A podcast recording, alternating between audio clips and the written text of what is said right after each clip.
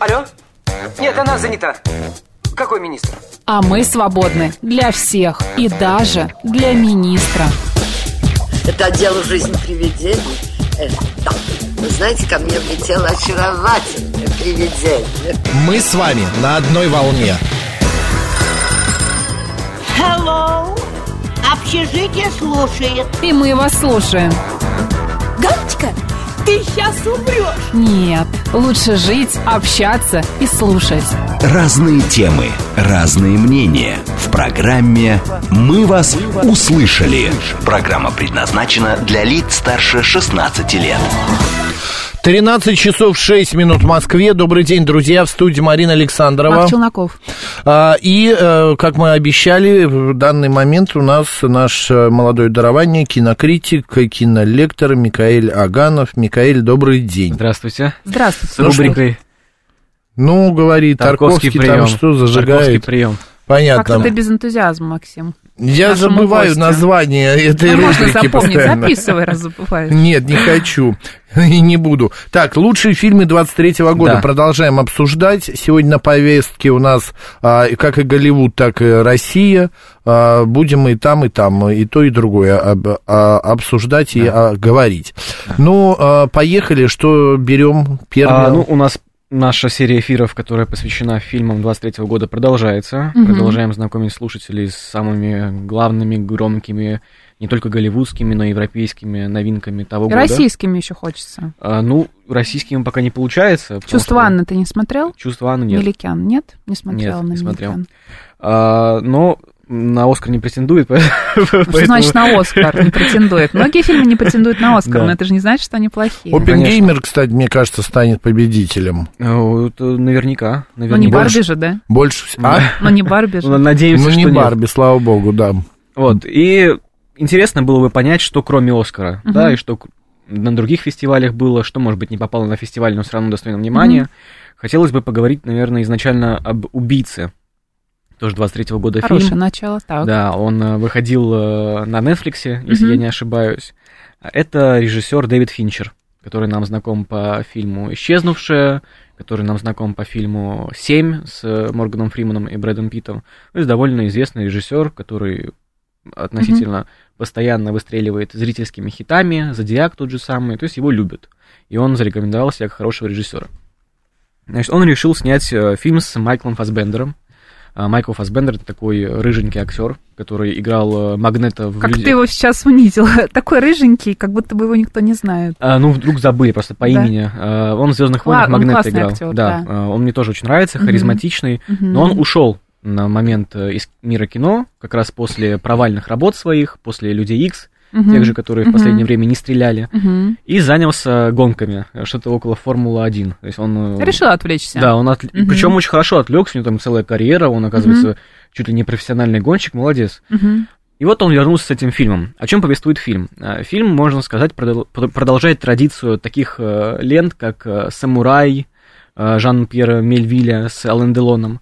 Лент, которые немножко иначе смотрели на профессию киллера. То есть вместо того, чтобы показывать зрителю какой-то безрассудный, бессмысленный боевик, где киллеры друг друга убивают, гонятся друг за другом, а, он решил, Дэвид Финчер, ну и, соответственно, другие режиссеры до него, решили посмотреть на эту профессию немного иначе, на эту профессию с точки зрения психологии, э, может быть, даже психотерапии. Изучив медитативность этого человека, который занимается э, этим непотребством, изучив его внутренний мир.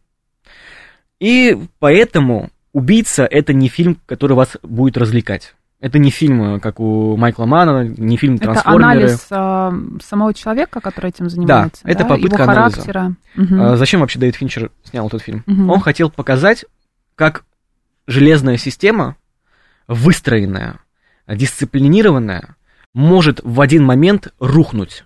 Рухнуть просто до фундамента. Вот он это хотел изучить. Как вот такой человек, который слажен, который не допускает ошибок, может однажды столкнуться с таким кризисом, который полностью разрушит все его установки. Вот об этом этот фильм. Но он доказывает что-то. В я итоге. скажу так, я не остался фанатом этой работы Финчера. Почему? Он использует закадровый голос главного героя, вместо того, чтобы сам главный герой обращался к к зрителю через диалоги и реплики. То есть в основном мы зачастую слышим его внутренние мысли, когда он неделями отслеживает свою жертву, там, перемещаясь по съемным э, конспиративным квартирам, разгуливая в одиночку по городу, мы слышим его мысли. С помощью этого Финчер хотел продемонстрировать зрителю внутренний мир героя. Однако это якобы оригинальная фишка, А зачем нам знать внутреннюю кухню, внутренний мир героя, который убивает? Ну, Чтобы что... понять, э, зачем человек убивает, ну, явно же он не совсем в себе. Я думаю, это интересная попытка переработать э, шаблон, кинематографический шаблон, потому что обычно мы ведь смотрим на этих людей как на каких-то героев. Они... В смысле, подожди, Микаэль, какой Да. шаблон? Потому что таких похожих фильмов, мне кажется, снято, ну, а, не один десяток. Ну, вот Леон я вспоминаю. Да, например. Леон, да. там еще какие-то, где люди, э, занимаясь какой-то профессией, не только там убийцы, да, ну, проститутки, а, еще кто-то, То еще есть они, кто-то. грубо говоря, любят котиков, домашних Да, да, животных, да. выращивают цветы, Но а при этом живут параллельной от э, любви жизнью. время убивают людей. Ну, вот И параллельно в себе еще и копаются. Да, только Леон не был нам продемонстрирован как злодей. Он все-таки больше режиссер пытался вызвать сочувствие этому персонажу. А здесь режиссер не пытается вызвать у нас сочувствие, он Мгм. пытается объяснить его внутренний мир, чтобы вот эту кинематографичность истории ликвидировать и показать именно психологию. Вот поэтому. Но эта оригинальная фишка, мне кажется, делает фильм более зрительским и менее авторским, потому что его мысли уж слишком сильно объясняют происходящее. Вместо того, чтобы убрать любой звук и показать полную медитативную такую тишину, вакуум мира этого героя, Мгм. нам все объясняют. Причем объясняют, знаете, очень по-дилетантски. Вот эти мысли его, очень глубокие, психологические, звучат как цитатки из ВКонтакте, какого-то пацанского Я паблика. поняла, о чем ты, да. Вот такое. То есть там волк должен быть волком, и я одинок, вот, вот это все. И это без перерыва. Там действительно есть сцены экшена, там драки, перестрелки, они там есть. И они могут э, от этой вот какой-то густой, скучной массы нас отвлечь на секунду. Они, постановка у них хорошая. Но в остальном э, очень слабый сценарий и очень э, слабая проработка контекста мира, который не позволяет понять действия главного героя. И вот этот процесс, когда его железная система рушится, опять же из-за слабого сценария, не позволяет этому поверить. То есть он по итогу вот, от какого-то жестокого киллера, это, вот эта история, скатывается до истории мести за женщину. Вот какой был потенциал изучить психотерапию, а по итогу мы смотрим в очередной раз на Опять историю о женщина мести. во всем виновата. Да, а- получается? опять история о мести, опять женщина Мгм. и так далее и тому подобное. И финал. Вот э, я не знаю, э, помните, был такой фильм у Ридли Скотта «Советник». Нет, я не смотрела. Тоже с Фасбендером, кстати, Мгм. там, если не ошибаюсь, играла Пенелопа Круз. Мгм.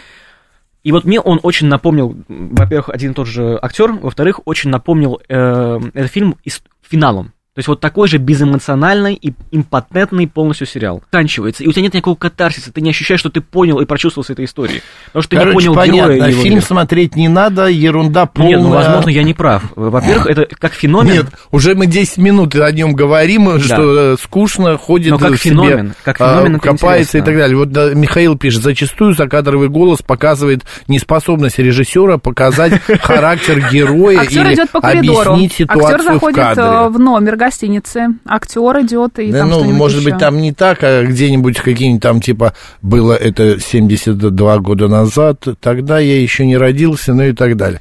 А фильм а, для тебя, он показался скучным по той простой причине, что а, слабовато, не дотянули. Не дотянули в драматургическом а плане. Фасбендер-то хотя бы хорош, Фассбендер, как всегда, харизматичен, и мне очень понравилась техническая составляющая но он не фильма. вытягивает сам своих э, Сам харизмой. нет, но вот чисто внешне, как фильм выглядит, художники, постановщики как поработали, как костюмы выглядят, как он сам, как главный герой одет, Мгм. как э, картинка, очень эстетически приятная, очень крутая операторская работа, монтаж. То есть в техническом плане фильм достоин внимания. И я все-таки советую посмотреть, чтобы составить собственное мнение. Но помимо вот этой э, копания в себе, копания в, свое, в своей жизни, там все-таки происходит действие. Конечно, Он конечно. там срывает, насколько я э, прочитал, одно задание, там прилетает домой его стоит. э, подружку. по- там, А Максим сейчас все расскажет, чтобы было интереснее смотреть. да? Конечно, а почему? Я люблю это делать, и мне совершенно не Там как страшно. раз самокопание из-за этого происходит, из-за действия. Из-за Это- того, что у него это что-то не связано. Он, получается. он не просто сидит и копается в себе, это связано. Все понятно. Друзья, фильм «Убийца» 23-го года. В главной роли, а, значит, Майкл Фассбендер. А, идите, смотрите а, и составляйте свое Да, мнение. А, так, у нас отбивочка есть тут? Вот это? Да, вот. Да, а, следующая лента. Аки Каурисмяки. Ну, Аки Каурисмяки это финский режиссер, который э, вообще кинематограф Финляндии вывел на мировой уровень, и мне кажется, никого, кроме него из финнов-то и не знают на, на мировом уровне, но все-таки. Это один из моих любимых режиссеров. Дилиха Псало.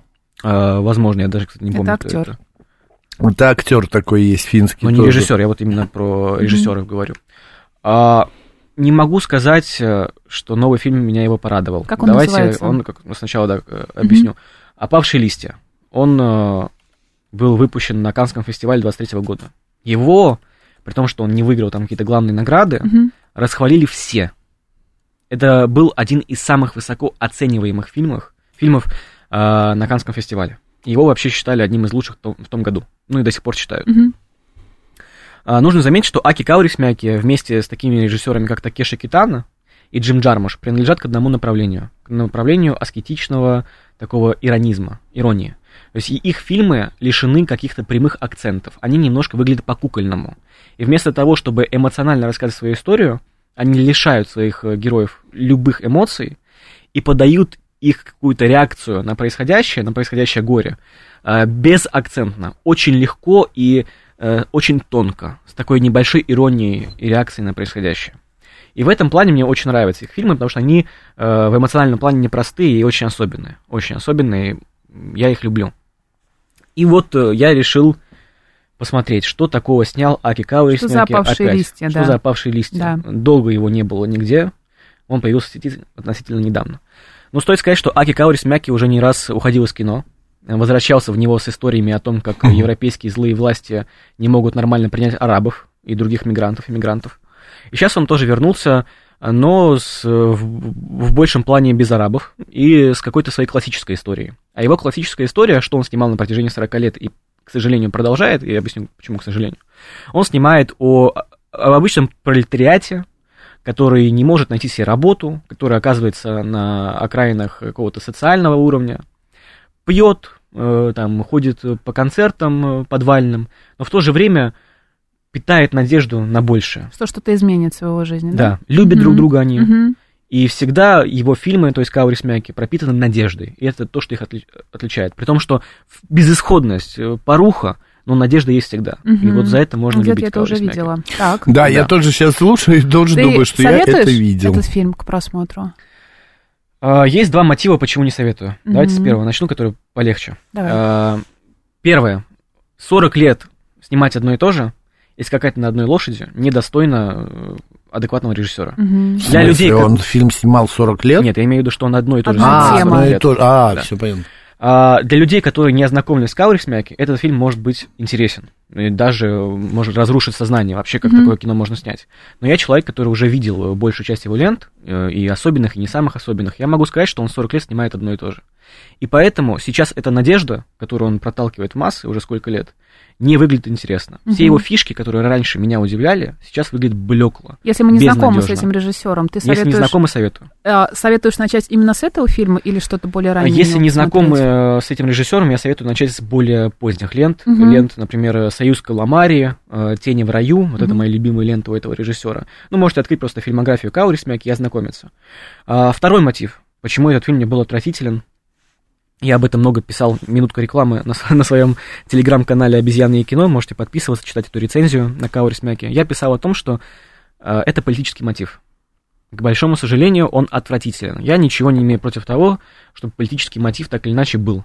Но он должен быть правильно обрамлен. Если мы говорим об искусстве, должна быть художественная образность. Тебе мало, Не в лоб.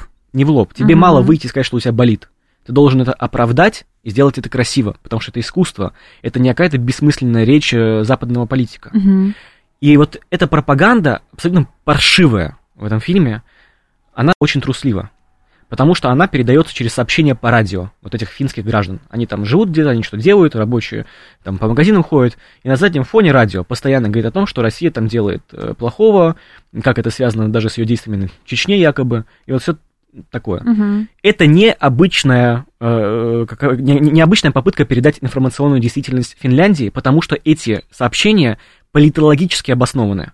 Это не сообщение о том, что происходит на фронте, это даже с отсылкой на другие действия Российской Федерации.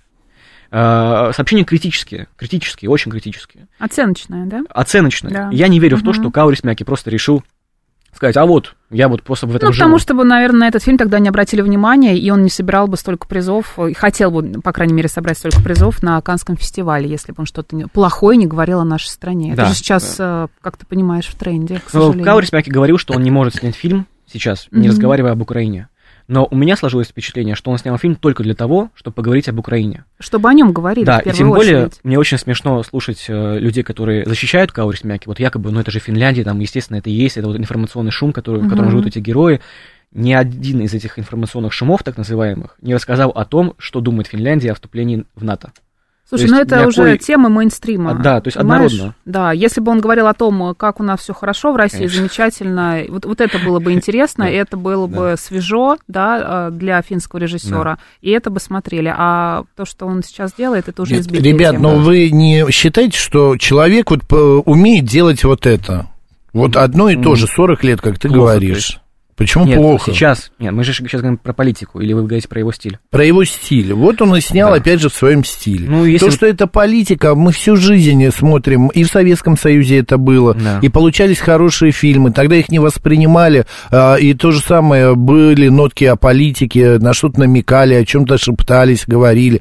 Ну, вот он так сделал, вот у него так Но Он получилось. сделал паршиво, потому что политика не Но это должна... ты так думаешь Конечно, паршиво. конечно. А для другого он сделал так, как сделал Безусловно, нормально. Это лично мое мнение. Я считаю, что политика не должна опошлять, она должна дополнять, если она вообще есть в искусстве. А вообще в кино должна быть политика? Я думаю, что никто никому не запретит, но если ты ее делаешь, ты должен ее оправдать. И она должна в кинематографе, то есть в одной из главных сфер искусства, выглядеть красиво, а не лишь бы она была. То Так, есть подожди, говори не э, для того, чтобы говорить, а Так, говори, чтобы поднять какую-то мысль. Говори красиво об этом, оправдай это. Вот я об этом говорю. Насколько я понял, это фильм о любви сначала. Там парень с девушкой встречаются, потом теряют друг друга Это больше- и начинают искать опять. Не совсем, это больше фильма вот а о сейчас двух- выясняется, что это еще и о Украине. Это фильм о двух гражданах Финляндии, которые не могут себе найти нормальное пропитание, работу, которые живут на окраинах социального уровня. И Из-за так как они Украины. обычные граждане, нет, так как они обычные граждане, они по радио слышат то, что происходит в мире. И вот по радио им там передают, что происходит также на Украине. Мгм. Но это передается очень однородно. Я не понятно. верю в это. Искаженно. Да.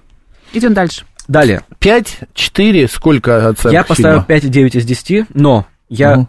еще раз скажу, если мы абстрагируемся от политического мотива, и если этот человек, если посмотрит этот фильм человек, который не знаком с Каурис Мяки, он может действительно оценить происходящее в этой ленте, этот стиль, я действительно советую.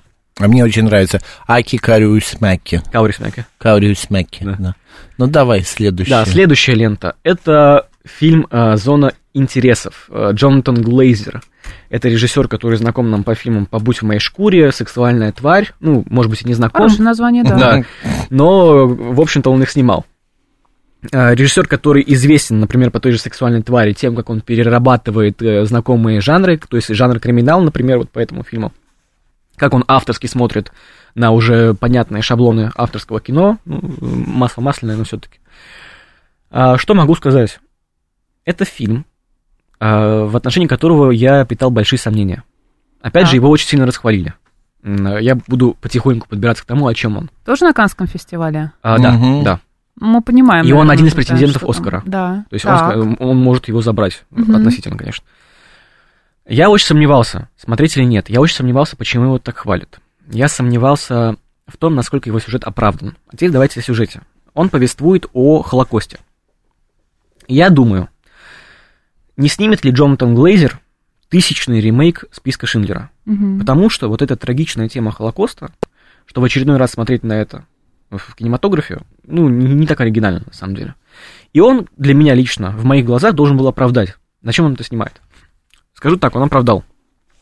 Он снял историю о Холокосте с перспективы семьи офицера Освенцима, который живет за забором этого концлагеря и живет вообще никак не думая о том, что происходит за забором. То есть нам весь фильм демонстрирует не трагедию евреев, а быт вот этого офицера, его жены, его детей, его служанок, какую-то его карьеру. Мгм. То есть это семейная драма о настоящих ублюдках, которые не думают о том, что происходит у них за забором, которые не думают о том, как рушится человечность и какая трагедия происходит. Как будто мы в голову, да, пытаемся Да. влезть этого человека и понять, что им Да. движет, почему они так поступают. Лента очень холодная, и эта атмосфера в основном передается с помощью технической составляющей. Во-первых, это кадр. Очень геометрически выверенный, Мгм. математически, очень острые углы. Это застолье этих э, немцев. Мы слышим, еле слышим, вот это звуковое оформление интересное, какие-то крики, какая-то дрожь земли, которая никак не соотносится с тем, что происходит на экране. То есть нам режиссер с помощью звукового оформления, это очень необычно, пытается объяснить то, что он не показывает э, на картинке. То есть он сам себе противоречит и с помощью этого передает мысль куда интереснее. Вот это То очень есть с круто. мне помощью музыки это считывается, Не да? музыки, а вот звуков. А, звуков Это именно. даже не музыка, это Мгм. вот звуки. И это очень интересно. В техническом плане он действительно молодец. Я порадовался, когда это увидел. Но в то же время, мне кажется, что вот эта вот холодная составляющая фильма, которая и вот эта техническая сторона, которая позволяет по-авторски э, взглянуть на знакомые трагические события, с точки зрения артхаусного кино, она как будто бы сбивает э, эмоциональную составляющую фильма и не позволяет ему найти нужный нерв для того, чтобы прочувствоваться в полной мере происходящим. Вот как будто бы не находит она нужный темп. Вот не знаю, возможно, это лично мое мнение. Я скажу так, я фильм оценил, он достойный. Но вот я не нашел в нем чего-то такого, что бы мне позволило ему поставить прям высокую оценку. Может быть, потому что ты эмоционально не сопереживал героям? Потому что они все были, как ты сказал, подонки? А вот это не про то. Тут А я не про- понимаю, почему они подонки? Ну, это офицер лагеря Свенцем. А, он э, Да. какие-то издевательства там делает. Ну, а, да, все понятно. Мгм. А, И, э, и это не про сопереживание, это Мгм. вот про- именно про авторскую историю. И, возможно, лично для меня эта авторская история была, ну, излишне безэмоциональна, что ли. И как-то излишне... Сухая. Да, но не в меня, не в меня. Но я понимаю, почему так высоко оценивают этот фильм. Я понимаю, почему он актуален, и действительно можно похлопать Джонатану Глейзеру, что он взял вот такой шаблон, да, тяжело уже снять про Холокост, что-то достойное, э, что-то, что не освистают, да, то есть он снял не, не просто для того, чтобы снять, не для того, чтобы о нем поговорили, он снял действительно для того, чтобы показать, как он смотрит на эту историю. И он большой молодец, и я хвалю этот фильм.